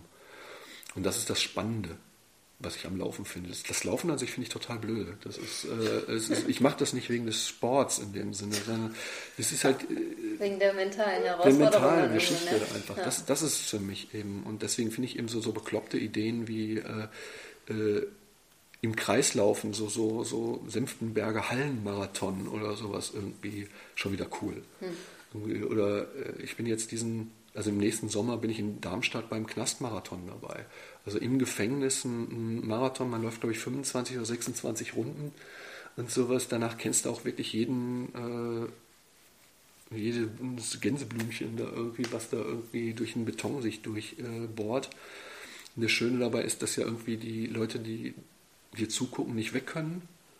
Also das ist, ist also ja egal, wie du keuchst. Ja, es ist halt einfach so, weil irgendwann mit der Zeit dünnt sich ja dann irgendwie auch das, das äh, Zuschauerfeld bei so einem Berlin-Marathon oder sonst was aus. Ja. Ähm, die gar können da nicht weg, äh, die da zugucken, weil es sind halt nur Insassen zugelassen, keine, keine Fremden. Äh, äh, und, ähm, zum Zuschauen. Also zum Zuschauen. Läufer zum Mitlaufen darf, darf eine Auswahl. Du das kommst ist, nicht aus dem Knast. Nee, nein, nein, nein, Das Interessante ist, man kommt aber auch gar nicht so einfach in den Knast. Also man, man muss, äh, wenn man dort mitlaufen will, dann wird man quasi durchleuchtet, äh, eben, dass ja, man nicht klar. vorbestraft ist. Also ah, das, okay, das, ja. äh, das Ach so, dass ihnen da nicht welche auf die Idee kommen, genau. da vielleicht irgendwie einen Ausbruchversuch vorzubereiten genau, oder Genau, was. man darf eben auch kein, kein Telefon mit reinnehmen und alles. Also ich bin mal gespannt, ich da, bin ja jetzt noch nicht mitgelaufen. Aber das ist so die Sache, die mich jetzt besonders reizt im nächsten Jahr, eben worauf ich mich freue. Das ist eben einfach so, wie ja immer durch Berlin äh, laufen ist die eine Sache. Äh, man kommt an der gleichen Stelle an, wo man äh, äh losgelaufen ist. Äh, ich habe den Rennsteigmarathon mitgemacht. Da kommt man an einer anderen Stelle raus. Das ist auch spannend. ja, und jetzt eben wirklich immer die gleiche Strecke zu laufen, ist für mich mal was Neues. Ähm, und so, das, das probiere ich jetzt mal. Das ist so das, was ich im nächsten Jahr machen will. Und aber wenn du schon so sagst, naja, dich reizt das lange Laufen und die mentale Herausforderung, dann bist du ja eigentlich auch prädestiniert für das Ultralaufen, oder? Da hast du doch bestimmt auch schon Gedanken dran verschwendet, kann ich mir vorstellen. Ende Januar Rottgau. Äh, ja. Okay, da sehen wir uns dann ja. da sind wir auch dabei. Ist, äh, also ich habe mittlerweile eben auch äh, ich, da wäre auch wieder das im Kreislaufen. So das ist dann ne? fünf Kilometer ja. im Kreislaufen, maximal zweieinhalb Kilometer von der Stelle entfernt zu, zu sein, wo man sagt, leck mich am Arsch. äh, ist, ist äh, genau mein Ding. Äh, weil da teste ich dann halt wirklich dieses, äh, meine Willenskraft aus, dieses äh, eben, diese Durchhaltevermögen eben. Ja. Und äh, schaffe ich das, schaffe ich das nicht. Und das ist so das, was ich im nächsten Jahr eben einfach vorhabe. Nachdem ich in diesem Jahr absurderweise und ganz ungesunderweise den Berlin-Marathon ohne Training gelaufen bin, äh, das ist, also ich habe 250 Kilometer zwischen Rennsteig-Marathon und Berlin-Marathon zurückgelegt. Oh der Rennsteig-Marathon ist Ende Mai und der Berlin-Marathon ist Ende, oder war dieses Jahr Mitte September? Mitte ne? September also, und meine längsten Strecken viel, ja. waren Halbmarathon-Distanzen. Da bin ich eben beim, äh, also ich habe im letzten Jahr, glaube ich, also letzten Jahr ist gut, dieses Jahr sind wir ja noch, ja. Äh, habe ich, glaube ich, zehn Halbmarathon gelaufen. Und äh, zum Teil eben auch irgendwie alles gut. Äh, zwei, drei irgendwie in einem Monat, so in dem Sinne. Das ist, wie gesagt, da sind wir dann bei der Sache, ist das sinnvoll? Wahrscheinlich nicht, aber ich bin auch jemand, man muss mir nur von irgendeinem Lauf erzählen und ich melde mich an. Irgendwie, irgendwie, Hauptsache irgendwie. Ich hole mal schnell die Liste, ne? bei der wir nächstes Jahr dabei sind. Ja. Einfach mal durchgehen. Das sind halt so irgendwie, ich werde für, man erzählt mir irgendwie von irgendwie was. Also jetzt war es beim Berlin-Marathon dieses Jahr so, dass mir äh, eine Lauffreundin äh, erzählt hat von diesem äh, Two Oceans Marathon mhm. in, äh, ja, der steht bei uns auch noch äh, groß in Südafrika, der, äh, der irgendwie auch ziemlich überschaubar ist von dem, was man leisten muss im Vorfeld. Also äh, die Bedingung ist, dass man irgendwie einen Marathon, glaube ich, unter fünfeinhalb Stunden ja, oder sowas läuft, was also durchaus theoretisch zu schaffen ist. Also habe ich auch geschafft schon, also von daher ist das, ist das ja machbar. Aber ähm, das sind dann glaube ich, 57 Kilometer oder so, glaube ich. Ja, ich glaube 56 oder, oder irgendwie so die ja. Ecke. Äh, das sind dann so Sachen, das, das möchte ich, würde ich gerne übernächstes Jahr machen mhm. und so. Und äh, ja, jetzt bin ich beim äh, Mauerweglauf nächstes Jahr auch dabei. Wieder, letztes Jahr war ich in der 10er Staffel dabei, diesmal bin ich in der 4er Staffel dabei. Und äh, naja, ich bin wohl der, der das Glück hat, die lange Distanz da zu ah, laufen. Die, das sind da dann auch und so 60 Kilometer. Ja, glaube ich 58 oder so. Ja, ja guck mal auf die Uhr dann am Ende. Ist es also da, ja, ja, so Pi mal Daumen irgendwie kann man es nicht genau sagen. Was läufst du dieses Jahr? Das heißt, du läufst auch abends, ja? Alles, ja, genau, alles nächstes Jahr. das ja. ich, äh, ich hab, bin dieselbe Distanz dann vor zwei Jahren auch die Richtung gelaufen. Ja, das, das ist, äh, ja, man ist der Letzte und ähm, durch die Stadt laufen ist... Eastside Gallery abends äh, zur besten Ausgehzeit... Ähm, war eine interessante Erfahrung. Definitiv. Ja. Ähm, nicht so toll, aber ja. Ähm, ja. vor allem, wenn man dann irgendwie, da kann ich auch eine kurze Anekdote erzählen, glaube ich, weil ich bin, wie gesagt, das vor zwei Jahren gelaufen oder anderthalb Jahre.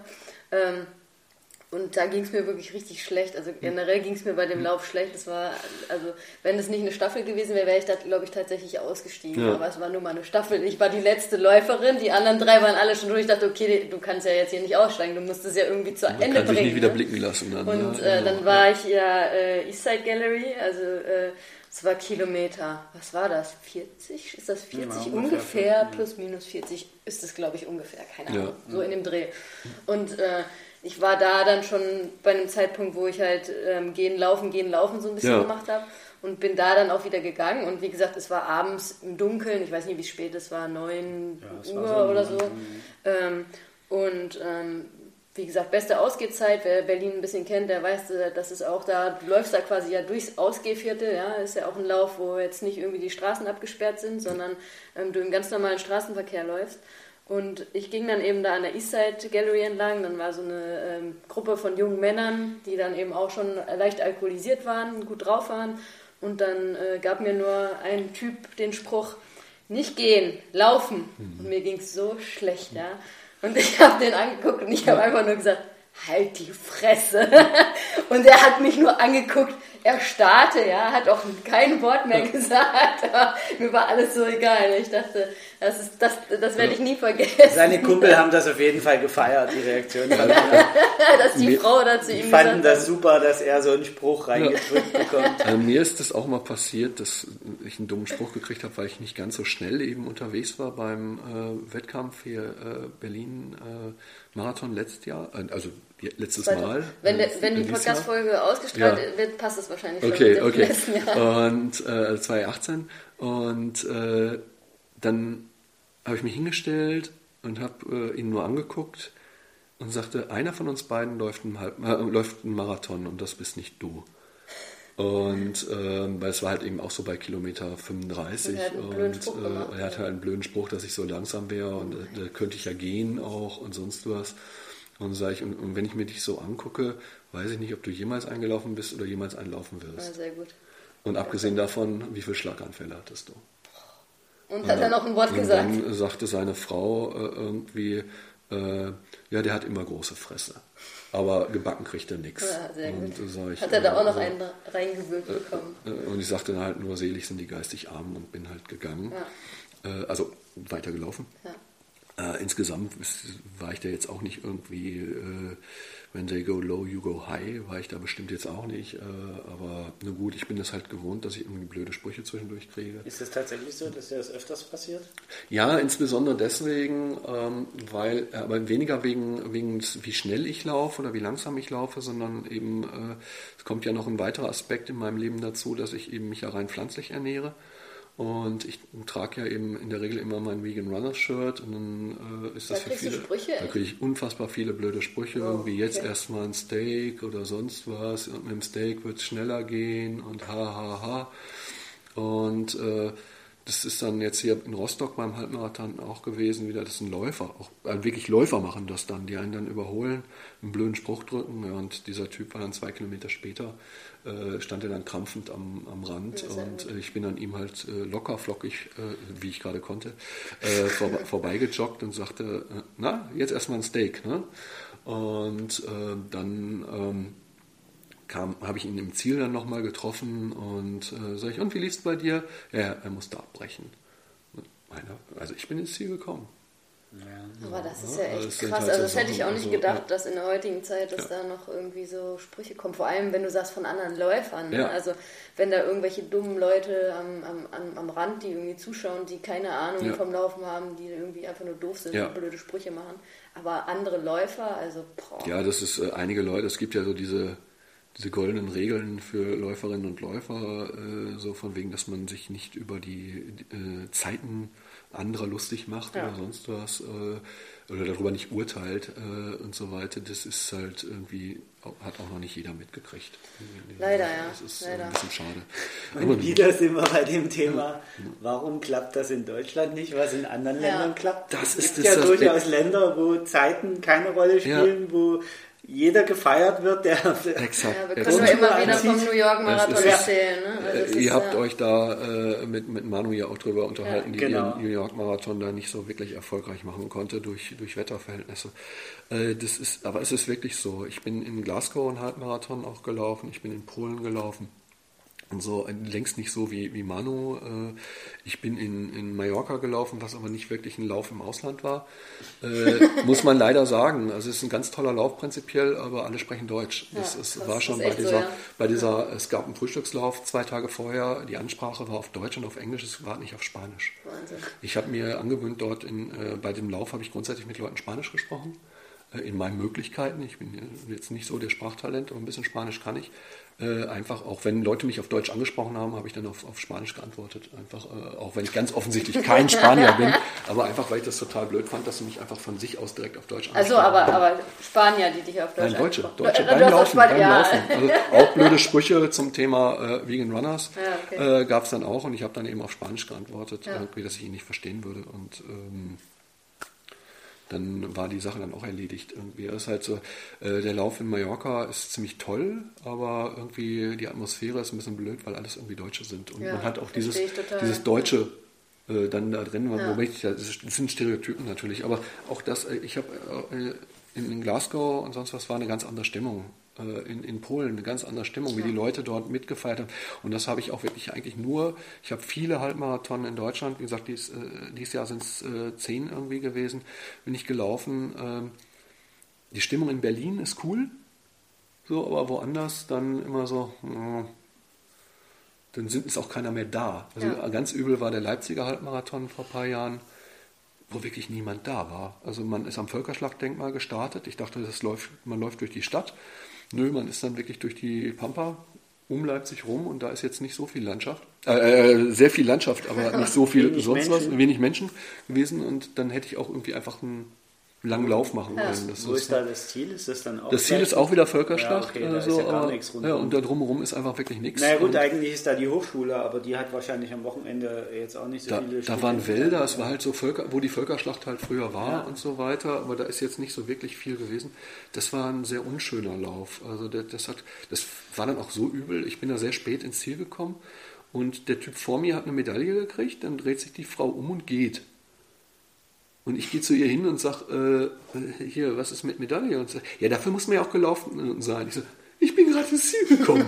Sieht man so aus, wenn man Zuschauer ist.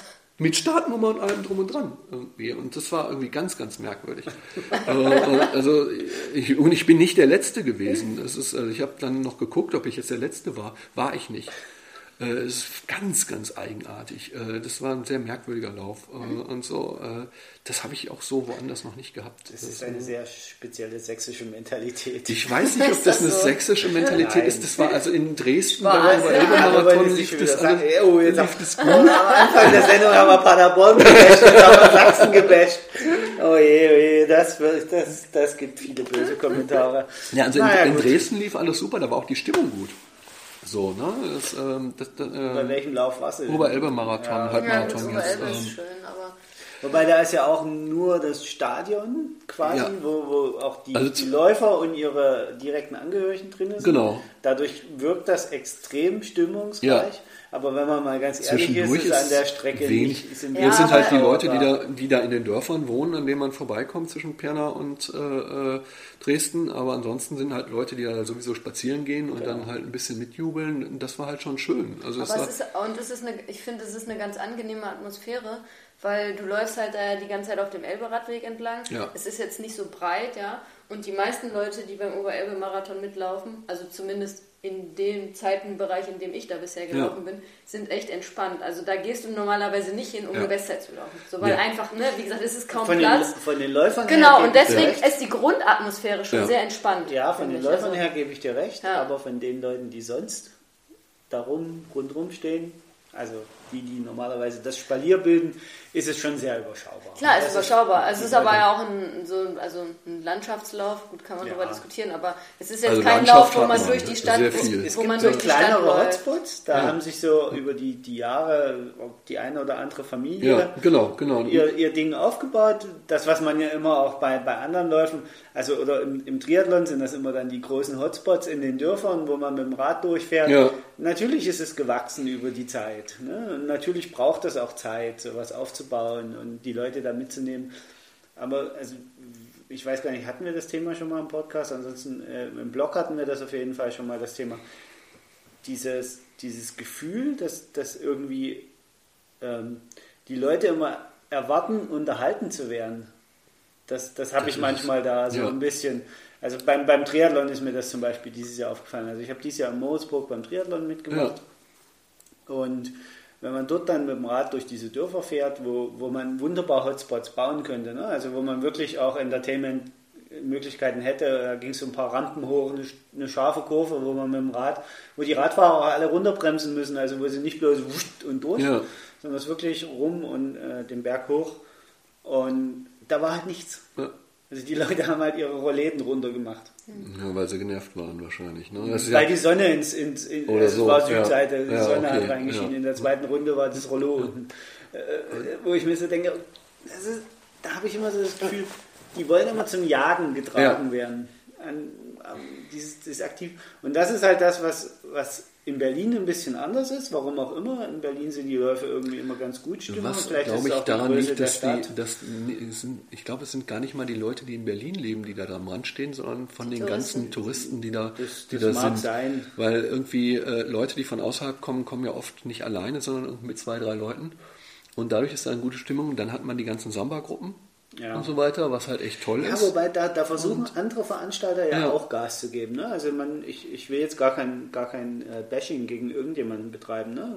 Und Da gibt's, äh, mir tut es eigentlich, in, also jetzt in Moritzburg zum Beispiel, tut es mir in der Seele für den Veranstalter weh. Ja. Weil der gibt sich so viel Mühe, da, da was aufzubauen, die ganzen Genehmigungen zu beschaffen und, und, und. Und dann wird das von den Leuten rundherum nicht Ja. angenommen. So, Ja. sie, sie kriegen ein Event vor die Haustür ge- gepflastert, müssen dafür einen Samstagnachmittag Radfahrer ertragen. Und das Ergebnis oder die, die Konsequenz daraus ist halt irgendwie eine ganz, wie ich finde, eigenartige. Das ist ja auch sowas, was in Berlin immer ganz krass ist, wenn irgendwie ein Lauf ist oder äh, Veloton oder sonst was irgendwie, dann, äh, wenn man in die Kommentarspalten, ja, soll man nicht machen, ich weiß, aber so beim Tagesspiegel oder sowas, irgendwie wie sich dann Leute aufregen, ja, könnten, der Klassiker können die nicht auf dem Tempelhofer Feld. Ja, aber dann kommt keiner mehr. Das ist, also mal ehrlich, äh, da sind wir wieder bei... 120 Kilometer oder 180 Kilometer Ja, gibt es mittlerweile sogar auf dem Ja. Tempelhofer Feld. Das, Ja, äh, das ist ist- äh, wobei, viele. wobei man ja ehrlicherweise sagen muss, ne? also wenn man jetzt im Tagesspiegel die Kommentarspalte sich anguckt, und da sind 100 Kommentare drunter bei knapp 4 Millionen Einwohnern in Berlin. Es sind So immer die gleichen Leute. Also Es sind immer Das die Witzige wäre ja, wenn die auf dem Tempelhofer Feld fahren würden, dann würden sich auch Leute beschweren, dass sie an dem Tag nicht aufs Tempelhofer Ja, Feld also gehen das können ist und immer da so. äh, Aber Sachen das ist, glaube ich, auch noch die Berliner Mentalität, dieses äh, grundsätzlich mit allem nicht zufrieden sein. Ähm, wir müssen ja einen Rundumschlag machen nach Ist Paderborn. das Genau. und so, Berliner? das müssen wir jetzt also, Berlin noch mit ja, haben. okay, mach mal den Rundumschlag, weil ich Ja. würde mal sagen, das ist Deutsch. Also, Ja, es, äh, ich verstehe vor allem in Berlin nicht, da wohnt man in, sind wir mal ehrlich, eine der geilsten Städte der Welt, äh, wo man für beneidet wird, äh, außer jetzt von Markus Söder vielleicht, äh, aber äh, der sagt ja froh ist, wenn er, Palmer. Und, ja, genau, genau, irgendwie so, aber sonst, wenn ich erzähle, oh, irgendwie, ich, ich lebe in, ich lebe in Berlin, äh, dann sagen äh, überall auf der Welt, oh cool, da war ich auch schon mal oder da möchte ich auch gern wohnen oder sonst was. Und dann sind die Leute in Berlin, die sind die, die davon genervt sind, dass Berlin so ist, wie es ist, einfach irgendwie. Dann könnte man auch ein bisschen meinen, vielleicht ist Berlin aber auch schon wieder so ein bisschen Disneyland, äh, dass die Leute deswegen dorthin kommen, sich das angucken wollen, wie crazy das ist, aber man will dort nicht mehr leben. Ja. Irgendwie so. Äh, genauso wie die Leute, die in Disneyland arbeiten, das alle wahrscheinlich alles nur halb so lustig finden, äh, Also ich, sonst ich, was. ich ne? kann dir sagen, nachdem ich zwei Tage im Disneyland Paris mit dem Wohnwagen draußen stand und ich war Kind, ne? also ich Ja. das eigentlich äh, wäre das genau mein Ding gewesen, aber nach zwei Tagen ging mir die Musik so auf den Geist, die den ganzen Tag Das aus den ich, Lautsprechern ja. gedüdelt Das ist. glaube ich, das glaube ich. ne? Das Da ist so genauso wie keinen Spaß mehr. die Leute, die irgendwie bei McDonalds arbeiten, das Zeug dann auch nicht mehr sehen können und so. Ne? Das, äh, Die dürfen aber die Reste abends mit nach Hause. deswegen, Also die können ich es dann halt nicht mehr. Äh, nee, die Wir können wollen die, jetzt auch nicht ich, sagen, dass McDonalds Essen ge- lecker ist. Also, Ich bin aus dem Materie eh raus. Äh, ich esse das ja alles nicht, aber äh, so grundsätzlich es sind so Sachen, irgendwie, dass die Leute dann eben da keinen Bock mehr drauf haben, ist vielleicht in Berlin. so. McDonalds kannst du doch bedenkenlos ändern. Pommes, oder? Das, Pommes. das Pommes ist kann ich andere essen, die Apfeltasche die- kann ich da essen. du meinst, das ist gar kein Fleisch. Oh, jetzt werden wir auch noch verklagt von dem Konzern. Also heute haben wir wirklich richtig alles mitgenommen. Kriegen wir jetzt wieder die. heute, heute haben wir wirklich alles mitgenommen. Städtebashing, Länderbashing, Konzernbashing, Verklagen. Da, da bin heute ich gut drin. Also wir, wir können noch über viele Dinge reden, worüber ich also einen Rand ablassen kann. Also das, das, das, das ist mein Ich würde sagen, das verschieben wir einfach Ja. nächste Mal, weil wir haben Genau. jetzt echt auch schon wieder ganz gut hier uns verquatscht. Ja, auf jeden Fall. Und ja, hast du noch irgendwas, ein Anliegen, was du unbedingt unseren Hörern und Hörern mitgeben willst? Außer, dass ihr alle zum Parkrand in die Hasenheide kommen sollt? Na, natürlich, Parkrun Hasenheide Oder sowieso. Oder in jede andere Stadt, wo ein Parkrun sind. ist, natürlich. München äh, dürfte jetzt demnächst auch, also am 19. Januar geht München an den Start, Hamburg geht an den Start. Also von daher Parkrun kann ich jedem empfehlen, weil da geht es nämlich wirklich ganz bewusst ganz drum, dass es völlig egal ist, wie schnell man ist, obwohl man eine Zeit bekommt. Jeder kann in seinem Tempo laufen. Ich habe das erste Mal vom Parkrun gehört, als ich in Glasgow den Halbmarathon gelaufen bin, bin ich für die Scottish Stroke Association gelaufen als Charity Runner, ganz bewusst, eben also die Schlaganfallhilfe dort. Und die arbeiten dort sehr eng mit Leuten ähm, vom Parkrun zusammen, um Leute, die eben motorische Einschränkungen haben, wieder in Bewegung zu kriegen. So als Therapie eben auch. Und damals habe ich gedacht, oh, sowas müsste es mal in Deutschland geben. Damals gab es das noch nicht, jetzt gibt es das und ich kann es wirklich jedem ans Herz legen. Ne? Egal, ob man eine Stunde braucht oder in 15 Minuten das Ding abläuft, äh, die fünf Kilometer, äh, es freut sich jeder für jeden. Dort. Ja. Da ist wirklich genau das, was ich eben sagte, diese goldenen Regeln, eben so von wegen, man beachtet nicht äh, oder man, man beurteilt das nicht negativ, wie schnell oder wie langsam jemand war. Ja. Und das ist für mich eben auch, äh, wo du mich gerade gefragt hast, äh, was ich noch sagen will, äh, dieses Thema Genussläufer versus ernsthafte Läufer. ernsthaft in Anführungszeichen bitte. eben diese Diskussion, wenn Leute einen Anspruch haben, irgendwas zu erreichen, äh, sei es eben, man möchte unter zwei Stunden Halbmarathon schaffen oder sonst was, dann soll man die Leute das auch lassen und nicht eben äh, da, dass sie sich dafür rechtfertigen müssen, dass sie äh, einen Ehrgeiz haben und nicht nur einfach Genussläufer sind, weil sie einfach ohne Trainingsplan oder sonst was irgendwie was laufen wollen. Das hat alles seine Berechtigung. Aber weil ich eben beide Seiten kenne und ich bin immer noch einer der langsamsten. Also ich treibe das Feld vor mir her und äh, das ist aber auch egal. Ich komme ins Ziel und bin glücklich. Das ist eben die Sache. Also wir haben ja unsere, unsere Gäste und Gästinnen noch nie irgendwie vorher dazu animiert, sich ein Schlusswort zu überlegen, ja. aber sie liefern immer das perfekte Schlusswort. Sehr schöne Message, ja, finde ich auch. Aber bevor wir jetzt wirklich ähm, Schluss machen, vielleicht nochmal die Frage, wo ähm, kann man dich Social Media technisch irgendwie erreichen? Also ich kann mir auch vorstellen, wenn vielleicht irgendwie Leute zuhören, die sagen, oh, ich kenne jemanden, der äh, hat irgendwie ein ähnliches Schick ist irgendwie ein ähnliches Schicksal durch äh, litten. Und wenn jemand sagt, boah, äh, das war total inspirierend jetzt, was ich mir vorstellen kann, ähm, wo kann man dich finden, wo kann man dich erreichen? Also vorweg, Schicksal möchte ich das nicht nennen, sondern Erlebnis. Weil Schicksal klingt so negativ, so, mhm. so weil ich, ich bereue es nicht. Ebenso. Äh, und wie kann man mich erreichen? Äh, ich bin irgendwie im Social Media bei, bei Twitter und so auch durchaus vorhanden. Äh, nicht unbedingt immer aktiv. Mhm. Ähm, das ist äh, Humpa heiße ich da. Ja, also, wir können das ja gerne auch nochmal. Also genau. Also wenn du möchtest, können wir es gerne verlinken. Gerne, gerne, kann man machen. Ja. Äh, Humpa, äh, H-U-M-P und 3A, also Hump Triple A. Hat nichts mit Elekalaset, irgendwie finnischen Polka-Musik zu tun. Weil danach werde ich immer gefragt, die schreiben sich anders. Okay. Äh, so bin ich eigentlich überall zu finden. Äh, oder ich bin ansonsten im Netz auch oft als der Baumkuschler zu finden. Ich bin halt Umweltinformatiker, also Treehugger ist da halt nicht ah, so weit weg. Okay. genau. okay, also wir verlinken das alles auch ja. in den Shownotes, damit dich die Leute finden. Wenn sie dich nicht finden, melden sie sich einfach bei uns genau. und wir genau. leiten das dann weiter. Genau, oder beim pa Hasenheide Parkrun. Hasenheide Parkrun, genau. genau. Einfach ja. zum Parkrun kommen. Genau, genau, das sowieso. Wann kommt ihr denn jetzt mal zum Laufen? Zum wir waren doch jetzt schon einmal zum Zugucken zum da. Immerhin, ihr wart zum Gucken, das ist auch schon mal was. Aber Laufen ist doch... Bei uns gibt es tatsächlich zwei Probleme, glaube ich. Das erste Problem ist, dass Samstag meistens so ziemlich der einzige Tag in der Woche ist, wo wir mal so ausschlafen können. Und da finden wir 9 Uhr, glaube ich, oh, ganz schön früh.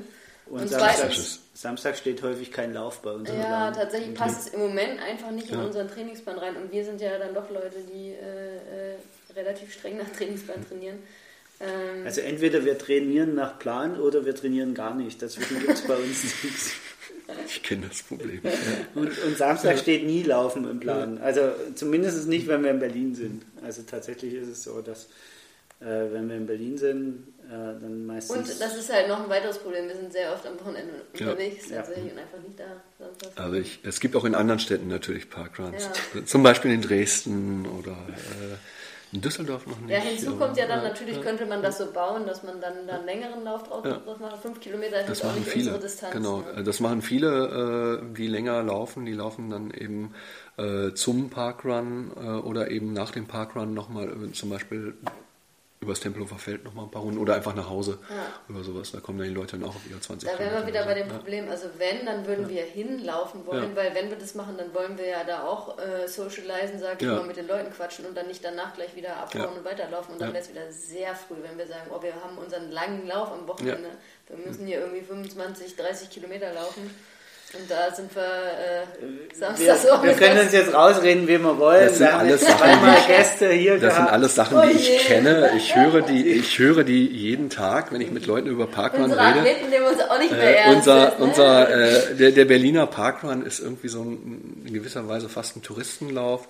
Äh, viele Leute kommen aus Berlin, es werden mehr, aber ich finde es immer lustig, dass wir insbesondere Leute aus Berlin haben, äh, also oder eben nicht haben, dass mir Leute aus, aus irgendwie Pankow oder so zu erzählen, nee, das ist viel zu weit. Und wir haben aber jede Woche Leute aus Neuseeland und Australien zu Gast. äh, äh, es scheint machbar zu sein. Und es gibt Leute, die selbst in Neukölln wohnen, äh, äh, im Schillerkiez direkt quasi direkt an der Hasenheide ran und die sagen, nee, das ist jetzt Ja, weil die nicht ehrlich ja. sind, weil die sagen nämlich nicht, es ist ihnen zu früh oder Doch, so. das haben die mir Ja? auch gesagt. Ah, okay. Ganz klar. Äh, sagt sie, äh, äh, das, das ist, eine, ist eine Läuferin gewesen, die äh, äh, Rennsteig Halbmarathon auch gewonnen hat und äh, die sagt, nee, sorry, das ist mir zu früh. Äh, Ja. ich, ich bin noch zu jung. Äh, also ich, ich will von Berlin noch was haben, freitags gehe ich weg. Also wenn ich nicht in der Aber da Laufsaison kann sie doch eigentlich direkt dann dahin. Also da Der- muss sie der- dann nur eine Stunde länger durchhalten, dann kann sie Der Parkrun fünf ist zu, in einer gewissen. Zeit, wenn, wenn Leute irgendwie aus dem Berghain kommen oder Ja. so, Ja. das, ist, das, das stimmt schon. Das ist bei uns jetzt nicht der Fall, aber trotzdem. Äh. Aber wir werden bestimmt nochmal genau. aufschlagen, ob wir dann immer mitlaufen.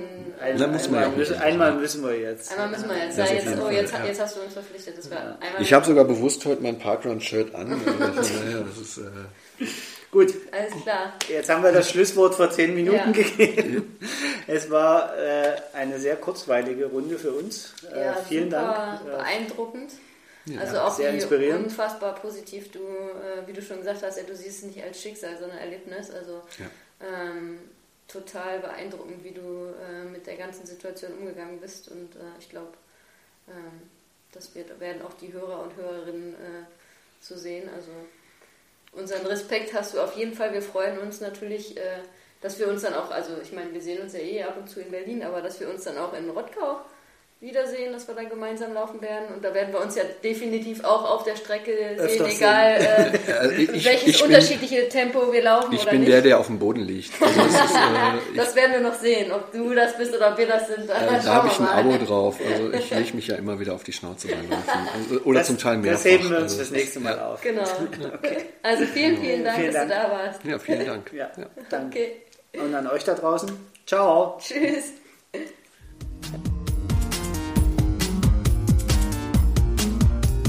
Das war die heutige Folge von Lultras Love Sports, der Ausdauer-Podcast mit Hanna und Carsten. Wenn es dir gefallen hat, würden wir uns über eine 5-Sterne-Bewertung bei iTunes freuen. Kommentieren und mitdiskutieren kannst du auf unserer Webseite www.ausdauer-coaches.de oder schau einfach in unserer Lultras Facebook-Gruppe vorbei.